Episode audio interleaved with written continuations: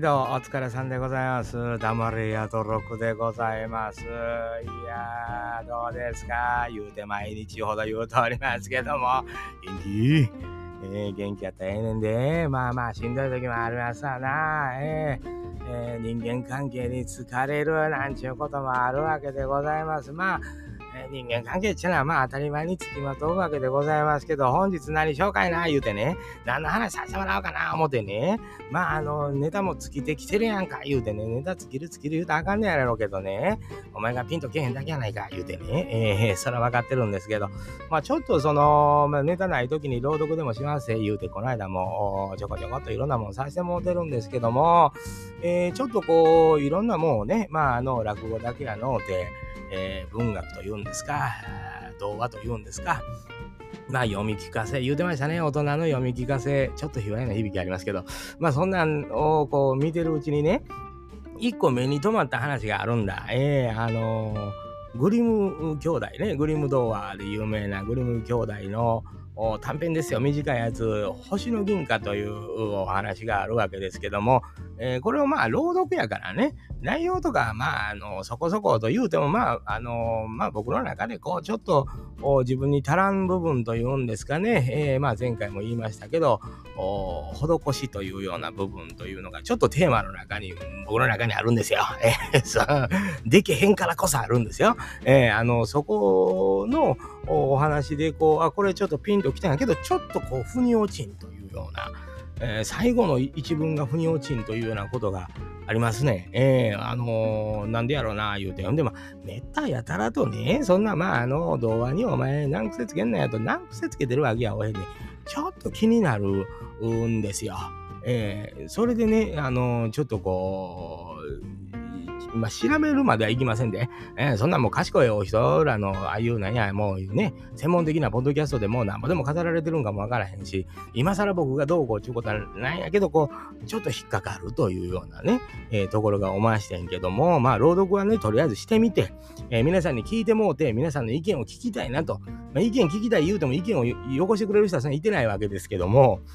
ええまあまあ、そん、そん、そん、まあ、ええんですよ。みんな心の中で思ってくれたらええんですよ。僕はちょっとここに引っかかったんやという、その引っかかったということだけ、えー理解しておいていただいたらええんです。まあ皆さんもそこに引っかかるか引っかからへんかもうこれでいいやないの言うてね、えーそれでもいいんですよ。そんなのはもう人それぞれの受け取り方というかね、えーもうこんなもんやあんた引っかかってどないすんねんなというようなことやと思うんですけど、まあいっぺん聞いてもらおうかなと思います。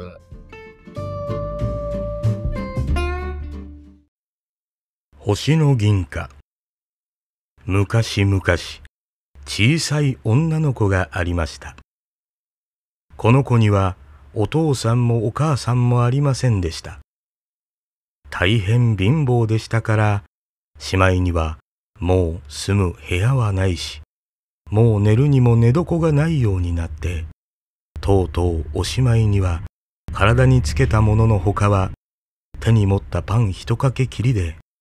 それも情け深い人が恵んでくれたものでした。でも、この子は心の素直な、信心の厚い子でありました。それでも、こんなにして世の中からまるで見捨てられてしまっているので、この子は優しい神様のお力にだけすがって、一りぼっち、野原の上を歩いていきました。するとそこへ、貧乏らしい男が出てきて、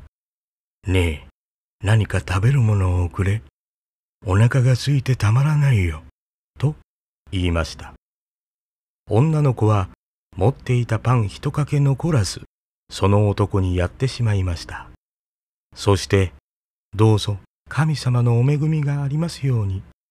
と祈ってやって、また歩き出しました。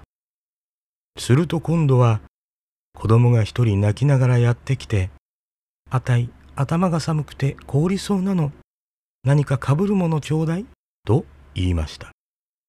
そこで女の子は、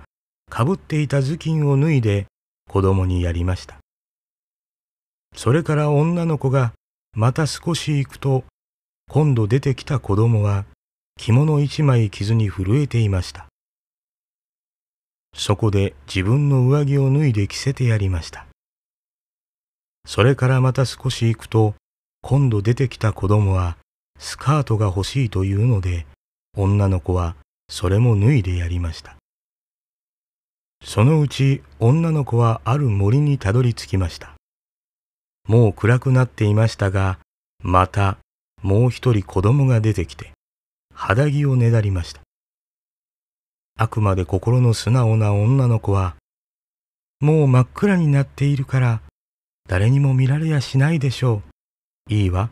肌着も脱いであげることにしましょう。と思って、とうとう肌着まで脱いでやってしまいました。さて、それまでしてやって、それこそないと言って、きれいさっぱりなくなってしまったとき、たちまち高い空の上からお星様がバラバラ落ちてきました。しかも、それが全くのチカチカと白銀色をしたターレル銀貨でありました。その上、つい今しがた肌着を脱いでやってしまったばかりなのに、女の子はいつの間にか新しい肌着を着ていて、しかもそれはこの上なくしなやかな朝の肌着でありました。女の子は銀貨を拾い集めて、それで一生豊かに暮らしました。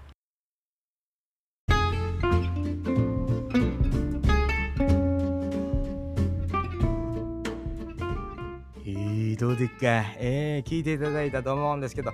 どこぞ引っかかることはありませんですか？えー、ど、どないですやろ？えー、わかりませんねんけどね、僕ちょっとね、あのー、引っかかったっちゅうのは、あのー、まあ、一番最後の文なんですよ。あの銀貨を拾い集めて一生豊かに暮らしたというね。で、これまあ、あの、グリム童話ですか、まあ、ヨーロッパとかの話でしょなんでかっていうと、このターレル銀貨っていう言葉が出てくるんですけど、気になったんですよ。なんでわざわざ銀貨にターレルってつけるんやろかと思ってね。このターレル銀貨っていうのは16世紀以降のものらしいんですよ。何百年も流通してる。これドルとかね。ターレルがまあ生ってドル、ダラーとかになった。なんかそういう風に書いてありましたちょっと調べたんで、そんなもう詳しくは調べないんですけど、そのまあ言うたら16世紀以降の話ということですよね、これ。16世紀以降に使われた銀河が出てくるっていうことは。16世紀でそこそこ最近やな、最近っていうこともないんですけどね。で調べてみるとですね、ヨーロッパが、まあ言うたらこう、小さい、いわゆる小さいヨーロッパというか、まあ狭いローカルなヨーロッパからグローバルなヨーロッパへ変わった時期ということなんですよ。だからこそ、この銀貨の流通いうんですかね、こういうのが広まってる部分もあるということなんですよね。その時期にですよ、信心深い女の子が、ね、最後の最後、これ、これ俺ちょっと気になったんですけどね、ええー、あのー、俺言うてもってますけど その、なんですやろ、まあ、僕ら知ってるヨーロッパ、まあ、北欧の方の話とかでも、こう、フランダースの犬なんちゅうのは、あんだけの男の子がもう絵に憧れてね、えー、働いて、犬と一緒に上へ連れて行かれる。これ途中までね、あのー、女の子がまあ、施しですわな。この子は信心深い子や。えー、やっぱり貧しい人、自分も貧しいのにね、自分より貧しい人にねだられて物を分け与えていくというのはわかるんですよ。で、最後こう、星が落ちてきたっていうのってね、この表現ってそのまま銀貨が降ってきたことになっとるわけですよ、最後。これちょっと僕なんかこう、しっくりけへんというかね、うん、信心深いんやったら、これはそれは最後亡くなるのはかわいそうだっせ。それはあの、フランダースの犬みたいにバー言うてバトラッシュと一緒にわー言うて、わー言うてもう泣くシーンですわ。だかまあまあ僕はもう、あの、日本で生まれ育った人間っていうのは、やっぱそういうのにちょっとこうグッと来てしまう部分あるんかもしれませんけどね。最後お金が容器入ってきて、悠々自適に暮らしたからどうも納得いかん言うて。で、信心深い子やったら、これはまあ、あのー、何回も僕いろんな話させてもらってるのは統一感、まあ、ある程度あるとは思うんですけど、右のほっぺたとずかれたら左のほっぺた出せというようなとこというんか、その施しという、その神さんの所業ですわな、この子のやってることっていうのは、自分が植えてても目の前に救いを求める手があるならば、えそこに施しを与えるというようなことをしてきてる子なんですよ。で、最後、こう、お金降ってくるっていう、その なんか、そのリターンがあるって、それはちょっと僕は納得できん。この子があ銀貨が降ってきたんかなと思ったら、それはもう召されてる時やと。これは、この子はまあ言うたら、そのもう神さんに連れて行かれて神さんになったとか、星になったというようなその表現というんか、この子はほんまにええ子やでと、こんな子はもう神さんになるしかないんやでというような、まあ、とか天使とかね、えー、まあヨーロッパやったら、えー、そういうこう流れやと思うんです。最後もうお金入ってきてうわうわで暮らしたっていう、その、そこが納得いかん。この信心という言葉と、最後拾い集めて、え へ言うて、えー、これでもう暮らし楽ですわ。どんな、今までの施しっていうのをしたから、その対価として神さんが銭くれたちは、これはちょっと、なんともピンとけえへんのですよね。これどことでやっぱ改変、まあグリーン兄弟っていうのはまあそれなりに改変して童話にする。だから人にまあ施しを与えれば回り回って自分のとこいいことあるよというの。これはこのグローバルになっていくヨーロッパの中で重要やったこと、近代ヨーロッパになっていくのに重要やったことなのか、それともこの宗教で何も信心したとて、えー、こういう見返りがないことにはというようなことなのか、まあちょっとこの辺で僕はあのー、なんでやねんというその部分っていうのかな。うん、あのー、人として、えー、裕福な暮らしをすることが、必ずしも幸せやないというふうに説くというのも、まあ、これが宗教観というんですが、いろんな考え方あると思うんですけど、えー、施していって、え最後、人々の罪を背負って、えー、あの世へ行く。まあ、復活するというのもあるんですけど、その部分というんですかね、えー、罪を背負う。まあこれはどの宗教にもちょっとこうこういうのあるんちゃうかなと思うんですけどこの子最後銭もうてしもてるっていうそのそこにちょっとやっぱ引っかかってまうというのがねえー、あのええことしたらええこと書いてくれば分かるんですよ。これはもう童話やから子供に聞かせるためには、えー、そのうち自分に戻ってくるからええことはしとくべきやでというようなことっていうのは分かるんですけどなんやろね、この子が最後銀貨手にするっていうところがね、どうもこのグローバルな近代ヨーロッパになっていくところでこう改変された最後この子が死ぬのはあまりにも哀れやと、えー、天に召されてしまうのは寂しすぎると、えー、いうのもわかるけどこれはまあ子供の時やったら僕もこれで、えー、ウハウハで暮らしたんじゃ言われたらまあそれのがええと思ってたけどやっぱあのこの子が持ってた幸せであったりとかこの子が人々に分け与えた幸せこれね最初に出てきたおっさんパン腹減ってんねんパンくれ言うてねその小さい女の子がですよ、持ってる人かけのパンもらうて。浅ましい人間ですやんか。で、この他に出てくる子供たち、自分と同じ立場の子供たち、これは立場が一緒やから、あのー、それこそあなたにこうしてあげよう、あなたにこうしてあげよう。これはまあ、あのー、立派なことやと。えー、出てくる、まあ、ええ人間ばかりでないという表現というんですかね。中にはそんなやつもおるというようなこととかね。え子供はやっぱり、あのなぜ子供が一人で16世紀ね、うろちょろしてるんかってこんなんがいっぱいおったと。それまでの戦やったりとか、まあいろんな政治的なことわからんけど、歴史の中見たらいろんな戦いもあって、まあいわゆるその親を亡くしたあの子供なんちゅうのはもういっぱいおってね、自分と同じ立場の人間なんちゅうのはいっぱいおって街に溢れてたんじゃと。せやからその中でもこの女の子は信心でええ子で素直な子で信心のある子や境に人々に分け与えていった最後お金もらうの？っていう、その 思いません？ちょっとね、この子は人よりもワンランク上に行ったんじゃ、これはそこに持っていきたいと思ってまうんですよね、これ。